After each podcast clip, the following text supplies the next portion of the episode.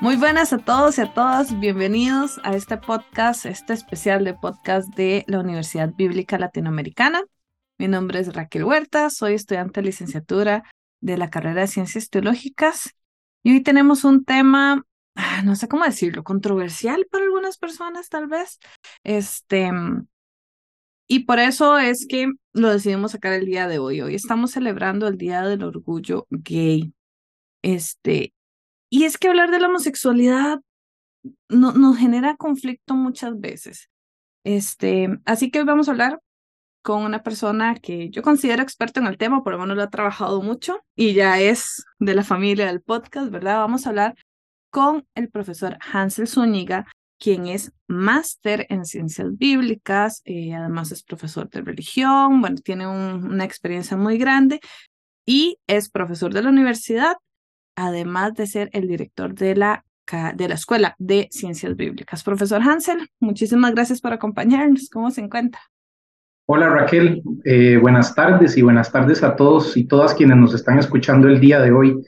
Eh, y sí, vamos a conversar y vamos a conversar en ese tono que siempre nos ha caracterizado, un tono de respeto, de diálogo y de comprensión mutua. Claro, y es que eso me, eh, les iba a contar. Este, yo sé que en muchos espacios este, este tema es muy conflictivo, en otros es tabú, eh, en otros tenemos ya nuestras decisiones y, este, nuestros, nuestras ideas preconcebidas, este, y estamos a favor, en contra, etcétera, etcétera. Eh, queremos invitarles al diálogo, queremos que nos dejen sus comentarios, eh, queremos saber, este, tal vez en sus congregaciones, cómo manejan este tema, pero siempre desde el respeto.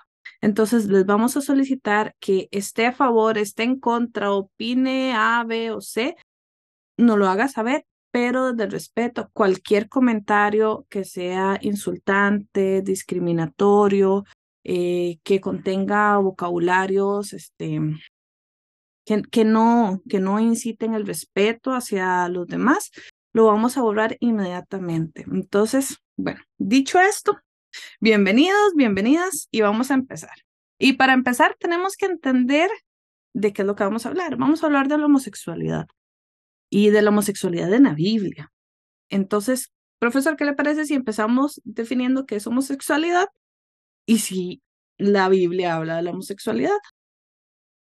Bueno, esto es un detalle importante porque eh, el concepto y el término homosexual es un concepto que nace en el siglo XVI, siglo XVII. Eh, es un término que se utilizó para designar lo que en aquel momento, siglo XVI, XVII, y luego perduró hasta entrado el siglo XX, era considerado como una patología, es decir, como una condición enfermiza. Por eso es que también muchos grupos de diversidad eh, no les gusta utilizar el término porque nació como una etiqueta de carácter negativo. Sin embargo, hace referencia a la atracción física, emocional, eh, de carácter también, eh, digamos, con una complementariedad en distintos ambientes psicológicos, emocionales, de una pareja de personas del mismo sexo. Obviamente hoy estamos hablando en el día de, del orgullo, pero esta idea del orgullo no es solamente del orgullo homosexual, del, del orgullo gay, sino que es el orgullo de todas las diversidades humanas. Y eso implicaría en el ámbito de la sexualidad también hablar de la heterosexualidad, de la bisexualidad y de otros aspectos, que son conceptos modernos, otra vez son conceptos porque se refieren a orientaciones sexuales, y este concepto de orientación sexual es una, una, una construcción moderna que podemos entender gracias a la psicología y también a muchos elementos de la biología contemporáneas. Entonces, eh, son conceptos que no existían en la antigüedad. Si partimos de ese hecho que fue eh, el término forjado en el siglo XVI y XVII y las Biblias evidentemente están siendo escritas eh, antes del siglo XVI y XVII, las traducciones, y esto es un elemento que ya otros profesores como Renato Links y otros han trabajado, son eh, eh, eh, las traducciones que hacen ese esfuerzo o colocan la palabra homosexual ya de por sí, están siendo tendenciosas en esto, porque la palabra no existía en la antigüedad, ni en el hebreo, ni en el griego, sino que se utilizan eufemismos y formas de lenguaje para acercarse al comportamiento homoerótico, que sí es el término que más voy a usar para no ser anacrónico en mi, en mi reflexión. Bueno, profesor, hay dos cositas. La última palabra que usted acaba de decir, anacrónico, para los que no sepan, este, es utilizar algo de nuestra actualidad en otro momento histórico donde no existía, o sea que hay como un, un choque. ¿Qué es lo que está pasando casualmente con, con esta palabra homosexualidad? Y aquí este, hay algo que tener muy en cuenta, eh, y lo digo muchas veces, especialmente cuando estamos hablando de traducciones. Y es que la Biblia no fue escrita en español y como con la, con la broma que hago mucho aquí, este, tampoco fue escrita la versión Reina Valera, ¿verdad? Este, es una, es, es la, los textos bíblicos se escribieron en diferentes idiomas y luego se traducen a otros y al final lo que nosotros tenemos es traducción de traducción de traducción. Y entonces, eh, Voy a hacerlo así como sencillo, ¿no? En el momento en que se habla de que un hombre se acuesta con otro hombre, nuestra cabeza dice es homosexual, ¿verdad? Y eso es lo que el profesor está diciendo que no es así. O sea, esta, palabra es moderna, en ese entonces eh, el término que el profesor va a usar es homoerótico, ¿verdad? Entonces es como, aquí tenemos la parte de homo de hombre y erótico de, no sé cómo definir algo erótico. Pero entonces, este, cuando escuchemos esta palabra, nos estamos refiriendo entonces a, la relación que vamos a tratar de explicar este, en los textos bíblicos. Profesor, ¿qué le parece eh, si empezamos desde, desde el Antiguo Testamento?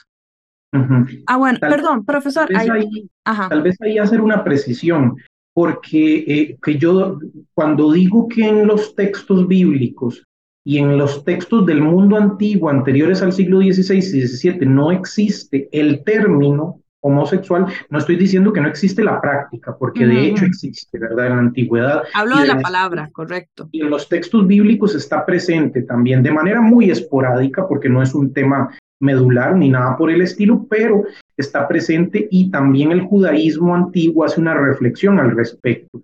Yo también, es un detalle importante de decir, eh, eh, esta reflexión en algunos momentos puede ser técnica, porque yo me estoy posicionando desde la academia, yo estoy haciendo un análisis de carácter textual y sobre todo cultural, porque mi aproximación es desde la antropología cultural, es decir, de la comprensión eh, que se tenía en torno a la sexualidad en aquella sociedad y la distancia que hay en la comprensión de la sexualidad en nuestra sociedad. Esa situación donde a veces tomamos el texto como escrito ayer eh, aquí en San José de Costa Rica no es la concepción que nos ayudaría a comprender el mundo, tenemos el mundo bíblico, tenemos que descentrarnos de nuestra realidad actual para lograr asumir las concepciones de la antigüedad. Y esto es un trabajo de carácter académico, científico, no es una cuestión eh, simplemente porque se le ocurre a algunos estudiosos y demás, o ideologizada, como muchas personas dicen. Vamos al texto, vamos al hebreo, vamos al griego, vamos a analizar lo que la cultura y los contextos culturales nos dicen gracias a la arqueología y a las demás ciencias auxiliares como la historia y la sociología. Ellas nos van a dar luces para comprender esa ventana que es el texto bíblico, ventana porque nos muestra fragmentos de la realidad antigua, no toda la realidad antigua. Es un esfuerzo que hacemos que nos, se nos, nos interesa lograr en, en, la universidad bíblica, esta perspectiva de carácter cultural. Eh, profe, y, y, aquí algo muy importante, y que no sé si lo dije al principio, es que también nos tomamos la tarea de ir a, a o sea, lo que nos motivó a, a hacerlo de esta forma es que nos tomamos la tarea de ir hablar con diferentes comunidades religiosas, tanto protestantes como católicas, y preguntarles qué son las dudas que le genera este tema, hablar de homosexualidad y Biblia, ¿verdad? Y muchas de ellas, para mí fue muy interesante, eh, muchas de ellas no, en realidad yo creo que todas las, las dudas que surgieron es de cómo las personas de la, que pertenecen a la comunidad LGTBQ eh, se vinculan a estas comunidades espirituales, ¿verdad? Cómo reaccionar a ellas y cómo ellas reaccionar a nosotros. Entonces, es muy interesante y por eso nos parece importante em, poder definir todo este tema desde el texto bíblico, tratando de entender qué es lo que decía el texto bíblico en, en, en, en ese contexto, en el momento en que fue escrito. Entonces, empecemos. Antiguo Testamento. Ay, ay, hay unos textos que cada vez que se habla del tema los sacan y los sacan y los sacan, ¿verdad? Está en películas y todo ha sacado, han salido. Y creo que el primero está en Levítico, si más no me equivoco. Mm. Entonces, ¿qué, qué tenemos que tomar en cuenta aquí? ¿O qué, ¿Cómo empezamos? Bueno, muy bien hay un presupuesto que, que, voy a colocar como presupuesto inicial. Eh, el profesor Tomás Homer y la profesora Louis Bonjour escribieron hace un tiempo un libro que eh, tradujo primero la Comunidad Teológica de México y luego nosotros, eh, nosotras en la Universidad Bíblica hicimos una, una revisión de la traducción y demás, que es este que tengo en mis manos. Se llama La homosexualidad en el antiguo cerca, en el antiguo Oriente Próximo y la Biblia.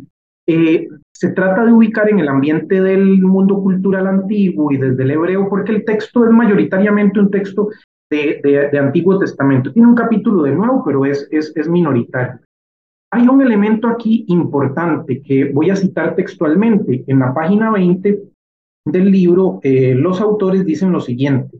La Biblia, como todas las culturas del cercano Oriente Antiguo, no conoce un concepto abstracto que describa una orientación sexual. Para estas civilizaciones, la sexualidad no es un comportamiento social que pueda describirse de manera aislada. La sexualidad es inseparable de los otros papeles y funciones del individuo en la sociedad. La diferenciación de los miembros de una sociedad según su orientación sexual es una invención moderna. Y es de lo que partíamos en ese momento, ahora que conversábamos. El hecho de ubicar en su contexto cultural es un elemento esencial para comprender el contenido de los textos bíblicos de cualquiera. Y en estos, donde hablamos de sexualidad, que hay concepciones modernas y antiguas, es mucho más importante. Por eso, antes de entrarle a estos textos, dos precauciones y tres elementos previos que considero valiosísimos. Dos precauciones. Uno, lo que les mencionaba y que Raquel habló un poquito más eh, de lo que dijimos, el anacronismo el hecho de utilizar textos del pasado para el presente sin ah, saber, que estamos hablando de situaciones tal vez distantes eh, y al revés, ¿verdad? Del presente al pasado. y una lectura que muchas veces eh, utiliza la Biblia como un recetario de respuestas para todas las preguntas. El texto bíblico refleja una experiencia de fe del pueblo de Israel y de la comunidad de los seguidores y las seguidoras de Jesús. Es una experiencia orientada a entender a Dios actuando en la historia, pero hay muchísimos temas que por supuesto no están allí, ni tampoco pretendieron ser un libro de, eh, para dar respuestas en carácter de biología, de química, eh, de física. Si buscamos allí, estamos buscando en el libro equivocado, porque el texto es un texto de fe, es un texto que refleja la experiencia de fe en distintos contextos y esto, esto es importante. Em, leer la Biblia, no es posible leer la Biblia con eh, las presuposiciones de nuestra cultura industrial, científica, preocupada por los derechos humanos en muchos lugares, porque muchas de estas nociones no existían en la antigüedad.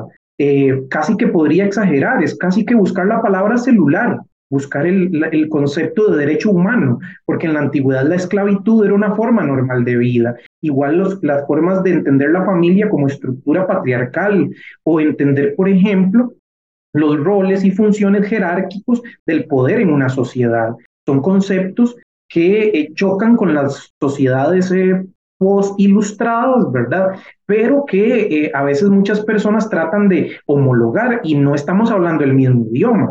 Entonces, esas dos preocupaciones son muy importantes. El anacronismo y esta lectura casi que convierte la Biblia en un recetar. Por eso, tres elementos previos antes de entrar al texto de Levítico. El tema de las relaciones homoeróticas, primeramente, no es un tema central en la Biblia. Rara vez se trata. Son textos aislados, ¿verdad? Y a veces pareciera que en las iglesias es el tema central de discusión. Eh, y es un tema marginal en el, texto, en, las, en el texto bíblico, en el Antiguo y en el Nuevo. Tanto así que Jesús en los Evangelios nunca se refiere al tema, ¿verdad? Y es un tema, y los Evangelios son centrales para las comunidades de fe.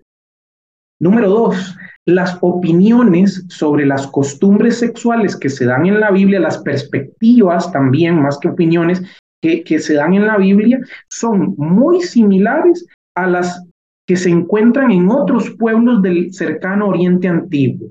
Hay diferencias, lejanías y cercanías, pero hay que entender el antiguo cercano oriente, Egipto, Babilonia, Mesopotamia, en general la cultura del antiguo cercano oriente para poder entender la Biblia, porque comparten una, una matriz cultural, ¿verdad? Entonces, esto es esencial, implica mucho trabajo, no implica leer solo un texto y decir, el Espíritu me iluminó.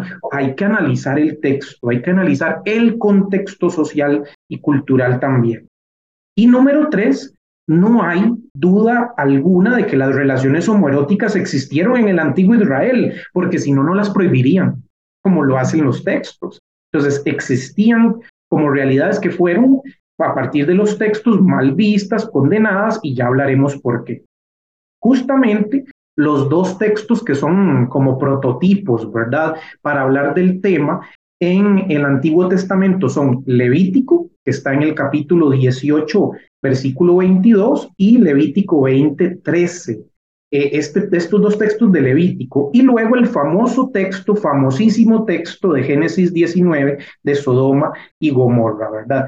Eh, para quienes conocen el texto bíblico, para quienes lo han escuchado, tenemos una versión paralela en eh, Jueces capítulo 19. Tenemos allí algo que nos narra una situación muy similar. Quiero leer los dos textos. Voy a usar la Biblia de Jerusalén para leer los versículos. Mm, por supuesto, por ejemplo, el de Génesis 19 no lo voy a leer todo porque es muy extenso, pero estos dos versículos sí son eh, como punto de partida. Levítico 18:22 dice, no te acostarás con varón como con mujer. Es una abominación. Solo ese versículo. Y luego, capítulo 20, versículo 13, donde se dice, si un varón se acuesta con otro varón como se hace con una mujer, ambos han cometido una abominación y, y deben morir. Su sangre caerá sobre él si ustedes ven, son muy similares, pero el otro amplía, el segundo hace una ampliación y agrega una condena a la práctica. El primero no, no hace eso. Ambos, lo primero para entender estos textos eh, eh, tan complejos y que han sido usados para mm, justificar inclusive la violencia contra personas sexualmente diversas hasta el asesinato, ¿verdad? En algunos casos, ambos forman parte de lo que llamamos en el libro de Levítico el código de santidad va desde el capítulo 17 hasta el 26. Es como una de las partes centrales del Levítico. Y si estudiamos el, la Torá, el Pentateuco, el Levítico es el libro del medio de los cinco. Génesis, Éxodo, Levítico en el centro, Números y Deuteronomio. El hecho de que esté en el centro hace que los códigos legales en la lectura judía del texto sean los códigos centrales, las leyes para poder acercarse a esa santidad de ser santos como yo, el Señor tu Dios, soy santo, ¿verdad? Está dentro de este código de santidad. Estos textos luego mencionaremos por qué, pero la mayoría de estudiosos los ubican eh, en la época del exilio en Babilonia y posterior al exilio en Babilonia, en lo que llamamos la época persa, más o menos el siglo V antes de Cristo. Y eh, tratan de completar algunos elementos de carácter ético de este código de santidad que están en el Pentateuco, ¿verdad? Porque en el, en el Pentateuco hay leyes de carácter social, de carácter económico, de carácter eh, de todo tipo, ¿verdad? Pero el código de santidad se centra en textos de carácter ético, en dimensiones de carácter ética. Y esto es algo que nos debe llamar la atención, ¿verdad? Que tienen que ver los comportamientos sexuales están aquí mencionados con prácticas de carácter o con leyes económicas y sociales. Porque si uno lee corrido el capítulo 18, 19 y 20, hay prohibiciones de carácter alimenticio, de carácter económico, de carácter social, e intercalado están cosas de temas de sexualidad. Pareciera que hicieron, perdón la expresión, pero creo que se entiende en toda América Latina, un arroz con mango, ¿verdad? De temas allí mezclados eh, que para nosotros hoy uno no tiene que ver con lo otro, pero para ellos sí, porque para, para, para los antiguos, como decíamos desde el texto de Romer y Bonjour, eh, todo en la antigüedad era relacionado. La práctica de la sexualidad era comprendida como una forma de reflejar la estructura de dominación social.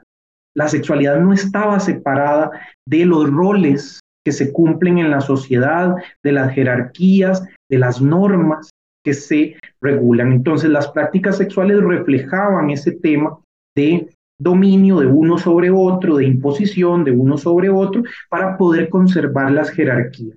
Y esto se ve en textos mesopotámicos, en textos egipcios, en textos griegos, en todos los textos del cercano Oriente Antiguo.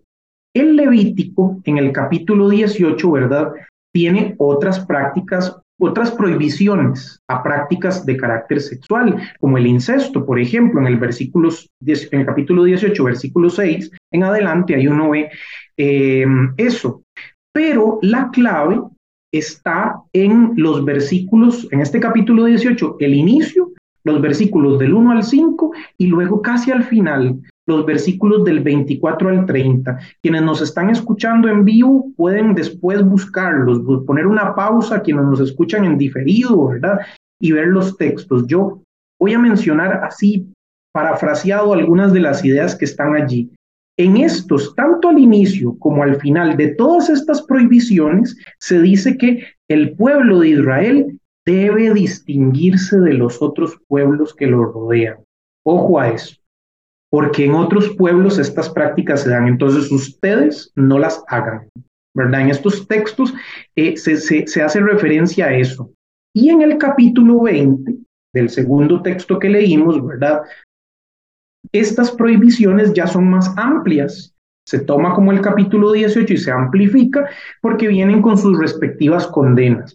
Esto evidencia que es muy posible que el Levítico 18 fuera escrito en un estrato anterior y Levítico 20 tuviera años o algunos añadidos posteriores por la escuela sacerdotal que redacta, que, que completa, ¿verdad? Estos, estos, estos textos, ¿verdad?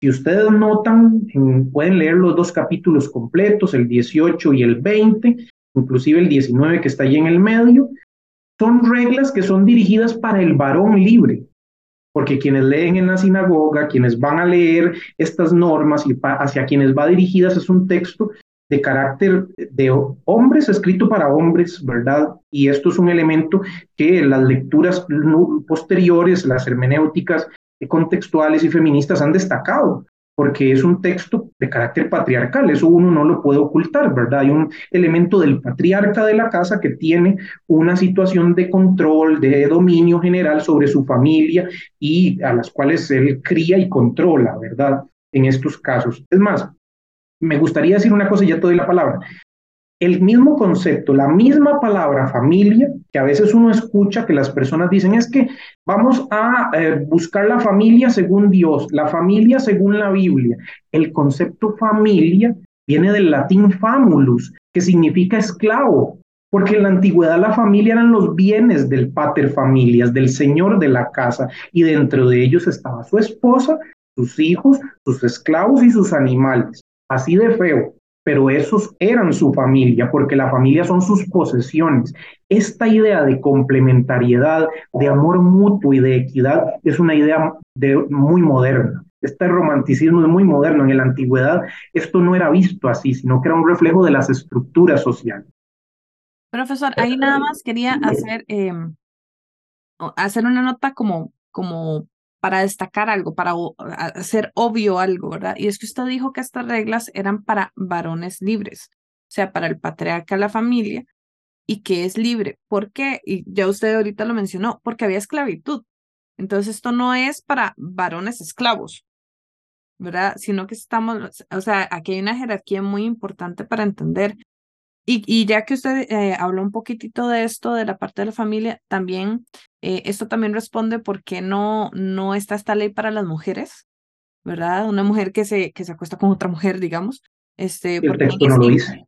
No, no, y es que además las mujeres en ese entonces eran propiedad de, no se consideraban, va a sonar feo, pero no se consideraban como una persona, sino como parte de, de un botín de, de, de algo, ¿verdad? Entonces, eh, es muy importante ubicarnos en ese contexto, en ese momento donde hoy casualmente hablaba de eso, el papel de, de la mujer era dar un heredero varón, ese era el objetivo. Y si al final no eras capaz de, de, de procrear, y la Biblia está llena de, de esas historias, este, podía ser desechada, ¿verdad? Y podía ser cambiada porque la idea era quién va a continuar con nuestro linaje de la familia. Entonces, acomodarnos en ese contexto para poder entender todo lo que estamos diciendo ahorita. Claro, y, y, justamente la idea de los roles en la sociedad, donde hay un dominador y un dominado, donde hay una jerarquía, ¿verdad? Por el tema de la sociedad patriarcal, eh, por el tema de las otras jerarquías y las formas de entender el, el, poder, la monarquía y demás, se refleja en esta prohibición. La clave de estos dos textos está en comprender la frase, no te acostarás con varón como lo haces con una mujer. Dicho de otro modo, no transgrederás los roles que como hombre debes tener. Ser el dominante, ser el rol activo, ser y en este en una cuestión de dominación, ¿verdad?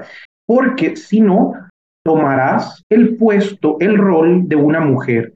Es decir, vas a perder virilidad y te vas a convertir en una mujer y va va a cambiarse lo que en el contexto social, esta jerarquía, se veía como establecido. Y en este texto no se está mencionando eh, la homosexualidad femenina, como lo dijiste, ¿verdad? O la, eh, la, práctica homoerótica femenina, porque no atenta contra ese rol fisiológico, ¿verdad? Masculino en una sociedad patriarcal, perdón por decirlo así directamente, pero donde hay un, un, penetrador y una penetrada o un penetrado, ¿verdad? Porque es lo que el texto está eh, aludiendo, ese hecho de no convertirse en mujer, que es lo que el texto está eh, diciendo, no lo harás de esta forma. Los autores de Levítico designan esta transgresión con una palabra que se usa muchísimo en algunos contextos de iglesia, abominación. Esto es una abominación. El término hebreo es toeva. Toeva es todo aquello que está fuera de la norma social o, o que no corresponde a las costumbres sociales y religiosas tiene que ver con las concepciones de pureza e impureza, porque en aquellas sociedades lo puro es lo que está en su lugar. Decía Bruce Malina, un estudioso del Nuevo Testamento, es lo que ocupa un lugar correcto según la comprensión social y la impureza es lo que está fuera del lugar. Por ende, un ejemplo muy sencillo, lo puro es, o pureza es que haya tierra en un patio, en un jardín, eso es normal, eso está muy bien, pero esa misma tierra en, la sala de mi casa, que está recién limpiada, eso es impureza, porque está fuera del lugar. Entonces, la pureza y la impureza depende del lugar donde se posicionen las, eh, las situaciones, las personas, los objetos, ¿verdad? Entonces, esta, esta idea de, de de abominación, es asociar la concepción de normalidad sobre todo, y esto es un punto importantísimo porque en el Nuevo Testamento se verá, con la, teología de la creación que está en el libro del Génesis, donde en el libro del Génesis la sexualidad, más allá de un acto que es eh, producto del amor de la pareja, tiene una función procreadora, y es lo que dijiste ahorita, ¿verdad? En favor del pueblo. La sexualidad está en función de generar nuevos hijos de Israel, de tener más descendencia. Todo lo que esté fuera de esta lógica es condenado. Por eso es que la literatura rabínica va a condenar la masturbación, va a condenar cualquier otra práctica que tenga que ver con el placer y que no funcione con el placer sexual y que no tenga una función procreadora. Y esto también, como lo decíamos, si al inicio, en los primeros versículos del capítulo 18 y al final se habla de que hay que distinguirse de los otros pueblos, diferenciarse de los otros pueblos, esto en el texto bíblico ustedes lo encuentran en múltiples ocasiones donde el, este tema de parecerse al Dios de Israel, al Dios Yahvé, y, no entrar en contacto con las otras deidades, eh, es no entrar en contacto con las costumbres de los otros pueblos, no vestirse como ellos, no comer como ellos, y de ahí el montón de normas del kashrut, de la comida kosher, ¿verdad? Eh, de, de, no, de no actuar de las mismas formas en algunas situaciones, ¿verdad? Porque en la época, y aquí viene lo que les iba a mencionar de la época persa, en este momento, después de que Israel o gran parte de tribus que después formarán la religión de Israel, el judaísmo como religión que están haciendo en estos contextos con el nacimiento de la Torá, em, en estos contextos, este pueblo, después de la crisis del exilio, regresa gran parte, otros se van a la diáspora, pero muchos regresan a Jerusalén. Y, la idea es preguntarse en medio de las naciones quiénes somos, cuál es nuestra identidad, es, una, es un proceso de construcción de la identidad lo que estamos viendo. Por eso en el libro de Levítico es constante la idea de separar al pueblo de Israel de las demás naciones, de en qué nos diferenciamos y esta construcción de la identidad también afecta el tema de la sexualidad. No es nada extraño, ¿verdad? Que estos textos, ¿verdad? Eh, eh, eh, que reflejan estas prohibiciones también en la época posterior a la época persa, en el mundo griego, en la dominación macedonia, al ver los rabinos, bueno, los rabinos no existían en este momento, los, los sacerdotes y demás, al observar las prácticas de la paidofilia, de la pedrastía en el mundo griego, la condena era absoluta y radical para no parecerse a esto, ¿verdad? Y ojo, aquí hago un detalle. Eh, práctica homoerótica, homoerotismo, homosexualidad no tiene nada que ver con paidofilia, con pedrastía, ¿verdad? Porque son situaciones y comportamientos distintos. Hoy día, de manera moderna, sabemos que eh, esta situación se considera una parafilia, una situación eh, ilegal y, absolutamente eh, inmoral también en, muchísimos contextos, ¿verdad?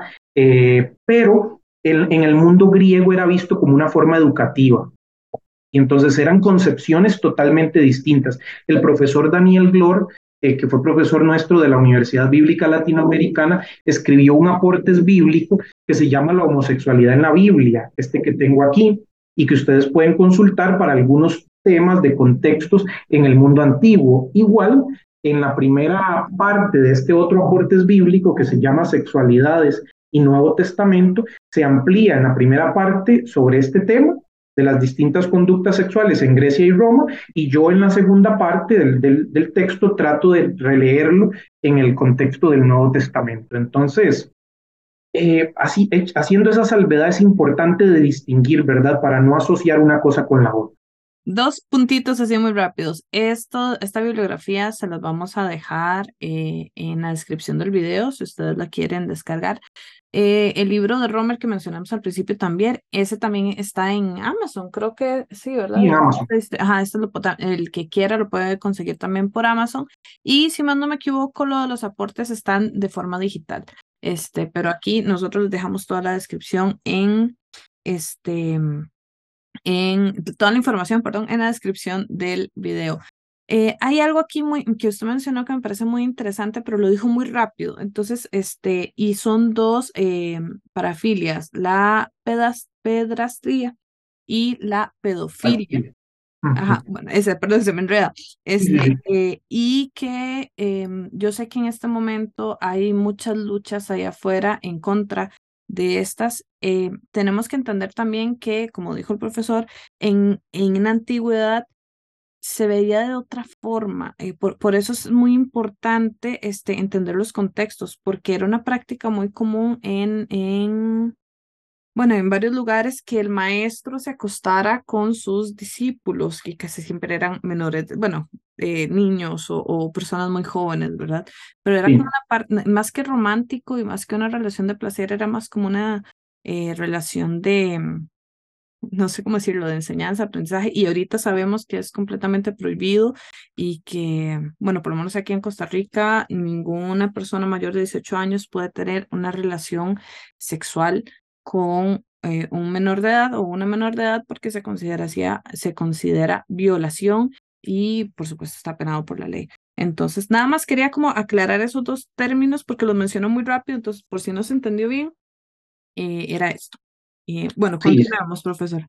No, no, totalmente. Y es importantísimo y también llamar a la conciencia porque en muchos ambientes eclesiales, justamente por temas de poder, por temas de clericalismo y de protección a las figuras, entre comillas, sagradas, y lo digo con mucho respeto, se esconden este tipo de prácticas. Y en los ambientes católicos y evangélicos hemos visto abusos de todo tipo, no solo de carácter sexual, sino también emotivo, físico, espiritual. Esto se da y debe ser denunciado abiertamente, ¿verdad? Les recuerdo un texto escrito en el siglo II, que es la Didaje, eh, la doctrina de los doce apóstoles. La Didaje es un texto que casi entra al canon, por un pelito no entra. En algunos textos de las iglesias orientales es un libro canónico, porque al ser un texto tan cercano al siglo I, refleja muchas prácticas eh, de los libros ya canónicos y de, también del cristianismo de los orígenes, de los cristianismos de los orígenes. Y una de las normas de la Didaje es no tendrás, no corromperás a ninguna persona débil, pequeña, menor, y utiliza la palabra niño porque este tipo de abuso y de prácticas eh, podían darse y siguen dándose, pero eso es un elemento central, ¿verdad? Que destacamos y con mucha firmeza, porque es muy importante. Entonces, estos textos de, de el Levítico, el interés fundamental en el momento en que Israel está definiéndose frente a los demás pueblos, ¿verdad? Ahora la idea con este texto es justamente eso, no imitar las conductas de los otros pueblos. Eh, comprenden que esta conducta es una conducta de una orientación sexual como si fuera homosexualidad, heterosexualidad, bisexualidad. No, ellos no están comprendiendo eso, no entienden que aquí puede haber una atracción de carácter eh, emocional, afectivo, eh, psicológico, toda esa amplitud que sabemos hoy. No, ellos están condenando la práctica porque lo consideran una forma de idolatría y lo veremos en los textos de Pablo. Hay una concepción de cercanía a otros pueblos y esto, así como se prohíbe el cerdo, también eh, comerlo es una práctica que se acerca a la desviación del único Dios. Entonces, por eso lo asocian, aunque no le parezca raro, ¿verdad? El monoteísmo tiene mucho que ver aquí con esto. No hay comprensión de la sexualidad acá en sí misma, sino más bien como una práctica que refleja la cercanía y la lejanía a la santidad del Dios de Israel. Entonces es un elemento que no entiende el concepto de homosexualidad como concepto, como orientación moderna, sino que condena las prácticas que culturalmente nos distancian de, eh, el, de la ley, del pueblo de la alianza. Entonces es un tema más de carácter de identidad que de sexualidad, diría yo, aquí en el texto de, de Levítico. El otro texto que es altamente conocido y este es un poquito más sencillo de, de comprender, pero es el más usado, entonces es eh, también importante, es el texto de la destrucción de Sodoma y Gomorra en Génesis 19. Eh, es más, a partir de, eh, de dos textos del Nuevo Testamento que ahorita mencionaré y sobre todo de los textos intertestamentarios, es decir, de textos, entre comillas, apócrifos que no están en el canon judío, textos del judaísmo tardío, eh, de la época del Segundo Templo, de este judaísmo de la época del Segundo Templo, incluso la palabra Sodoma se convirtió en el adjetivo sodomía, ¿verdad? O el, el, sustantivo sodomía para designar también el adjetivo sodomita, ¿verdad? Entonces, o el, sustantivo, perdón, sodomita. Entonces, eh, eh, esta, esta situación es un texto, este texto es ampliamente conocido para hablar del tema. Y si lo vemos en nuestras Biblias, en el capítulo 19 del Génesis, este episodio pertenece al ciclo patriarcal de Abraham. Estamos con Abraham como protagonista en estos capítulos. Y es un, en realidad este texto es un contrapunto, un contrapunto a la vida y la bendición del patriarca Abraham, que se ha visto en los capítulos anteriores bendecido y va a verse eh, multiplicado en su familia también posteriormente, versus lo, opuesto, la falta de vida y como una ciudad cananea, es decir, enemiga de Israel, ¿verdad? En la antigüedad, recibe la total desaparición de la vida y una absoluta eh, infertilidad en aquella tierra por el castigo que cae sobre sí. Ustedes pueden leer el capítulo y en el capítulo el pecado de Sodoma y Gomorra es calificado de grave o de muy grave, dice el texto, ¿verdad? Porque en esa ciudad eh, no hay un determinado número de justos, de personas justas, ¿verdad? Dice el versículo 32, capítulo 18, versículo 32, un capitulito antes. No hay un determinado número de justos que eviten ese castigo, ¿verdad? Que logren evitar ese castigo. Y ahí Abraham interviene y trata, ¿verdad? Pero no, no lo logra al final. Entonces, ¿cuál es? Esta es la pregunta, ¿cuál es el pecado de Sodoma y Gomorra. ¿De qué está hablando? Es muy interesante utilizar aquí, eh, y esto es un detalle no es moderno, esto es muy antiguo, utilizar la metodología de la lectura judía de la Biblia, la metodología rabínica. Leer la Biblia en código del judaísmo es leer la Biblia con la Biblia que los otros textos iluminen un texto que puede ser complicado, que no entendamos o que queramos tener más referencias. En el resto de la Biblia hebrea y en el Nuevo Testamento, que también lo clasifico como escrituras judías, porque en este momento el cristianismo forma parte del judaísmo, es un grupo judío eh, en los orígenes. Entonces, en el resto de la Biblia hebrea y en el Nuevo Testamento no se alude a, a este pecado, como un pecado de carácter sexual o como una práctica homoerótica. Pueden anotar los siguientes textos. Isaías 1.10, que habla de situaciones sociales y políticas. Isaías 3.4, Jeremías 23.14, Ezequiel 19.49. Todos hablan de una ciudad corrompida por sus costumbres, que tiene problemas de injusticia, de que no es acogedora, que es violenta pero en ninguna parte se habla de temas estrictamente homosexuales allí. El, texto, la Biblia hebrea no va a hablar de eso. Incluso, y esto es bien importante, en los evangelios, en Mateo y en Lucas, Jesús menciona Sodoma y lo hace para hablar de homosexualidad por ninguna parte. En el Mateo 10, versículos 14 al 15, y en Lucas 10, del eh, Lucas 10:10, 10, y ahí unos versículos adelante, Jesús afirma, hablando de los discípulos que los ha enviado a predicar de dos en dos en esta situación de misión, afirma que aquella ciudad que no reciba a sus enviados recibirá un castigo peor que el de Sodoma, dice Jesús. ¿Qué es lo que la consecuencia de este, de, o, este, esta consecuencia, qué es lo que lo ha causado? ¿Cuál es esa, ese pecado? El no recibirlo el no recibirlos es el tema que está Jesús aquí hablando. El mismo Jesús, ¿verdad? Eh, eh, por aquello de que tengamos que resaltarlo casi como algunas reinas valeras en rojo, ¿verdad? Es el mismo Jesús el que está diciendo esto. El tema es que no hay hospitalidad en el trato. En el, más adelante en el Nuevo Testamento, en Segunda de Pedro, capítulo 2, y en Judas, en el versículo 7, se refieren a una práctica sexual vergonzosa, pero no habla tampoco más al respecto. Ya estos textos sí empiezan a hablar de algo sexual, ¿verdad? Pero lo, lo más interesante es que refieren, ¿verdad? Son textos, eh, segunda de Pedro y Judas, escritos en el siglo segundo. Esto ustedes pueden fijarse, quienes nos están escuchando y apenas están entrando en el mundo de la historia de la Biblia, estos son textos tardíos, ya en la época de los últimos que entraron al canon del Nuevo Testamento, ¿verdad? Y que están viéndose muy influidos por la interpretación judía de la época, por la interpretación judía que se encuentra en los textos intertestamentarios.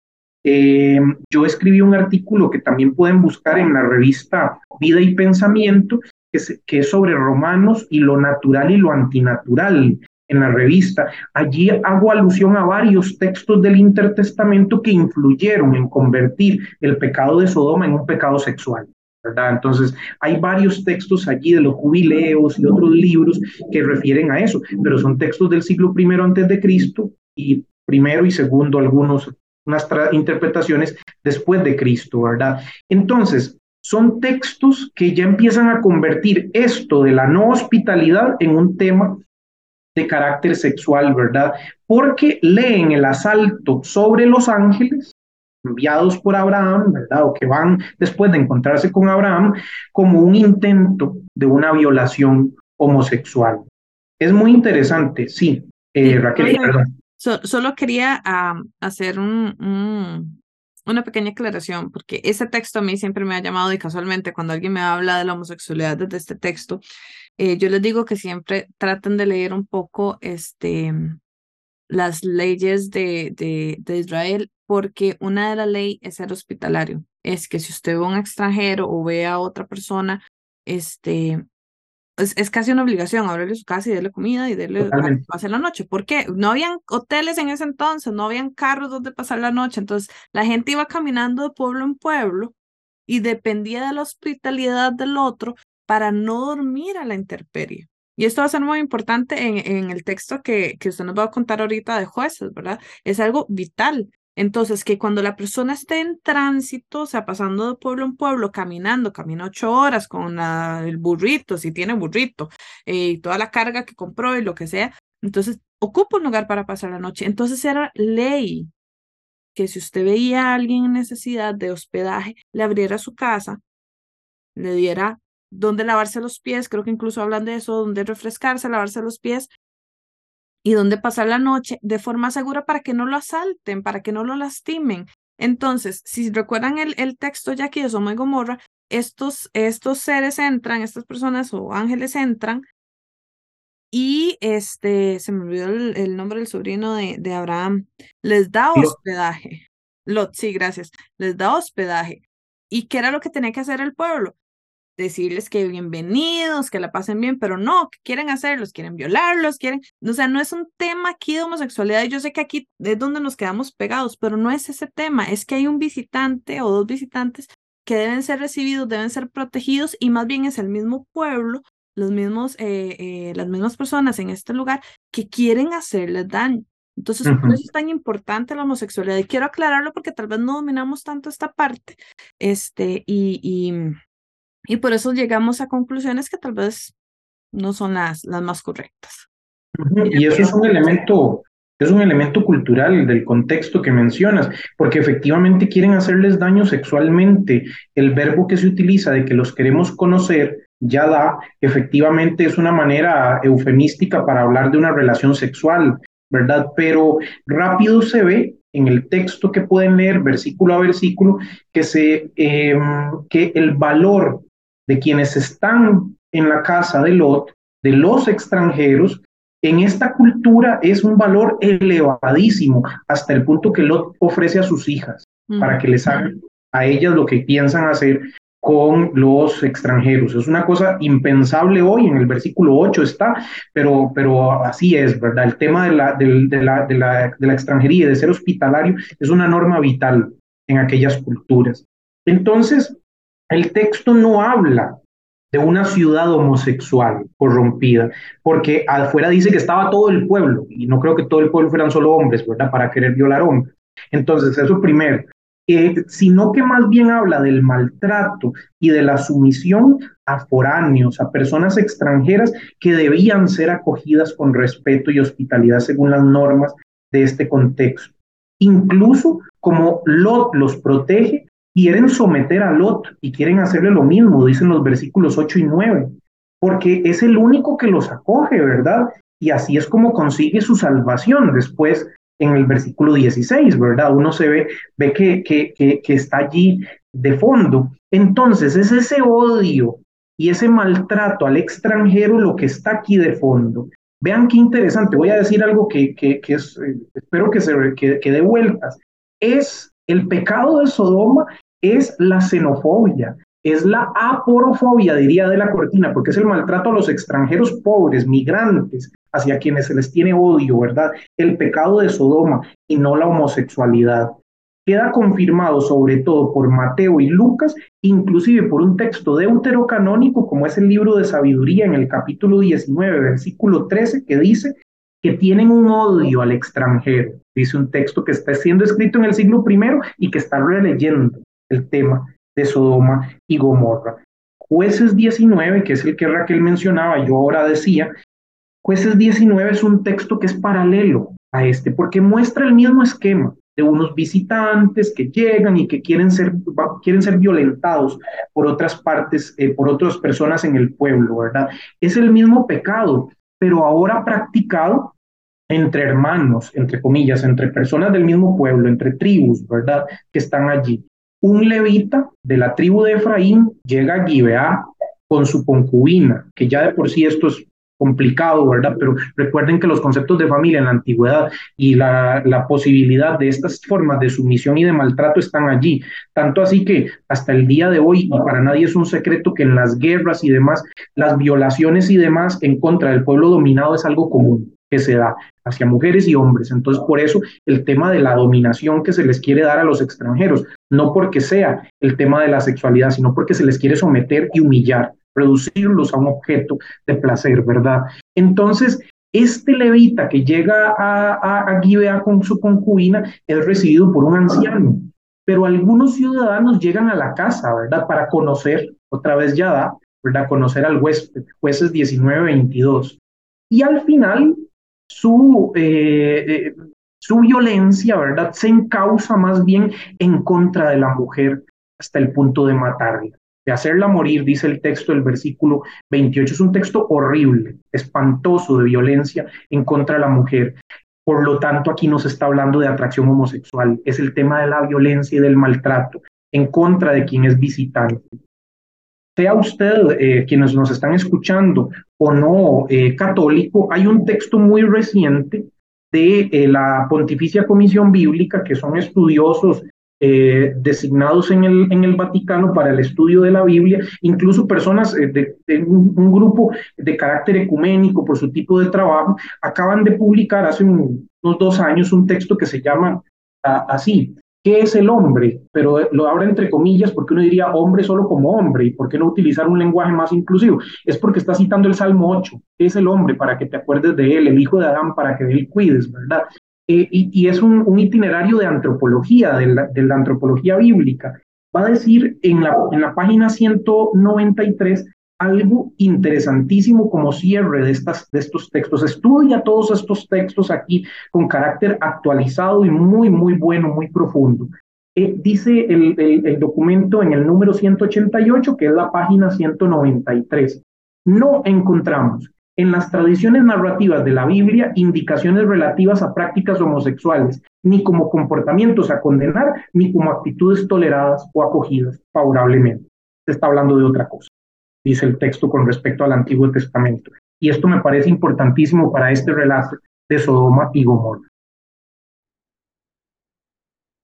Muchas gracias por acompañarnos. Como este es un tema tan interesante, tan polémico eh, y queremos trabajarlo a profundidad, decidimos hacer este podcast en dos partes. Así que acabas de terminar de escuchar la primera parte. Muchísimas gracias. La segunda parte eh, la, la vamos a anunciar por nuestras redes sociales este, para que puedas escuchar lo que continúa siendo este tema de la homosexualidad en la Biblia. Entonces los esperamos. Hoy les acompañó Raquel Huertas con el profesor Hansel Zúñiga. Nos vemos muy pronto.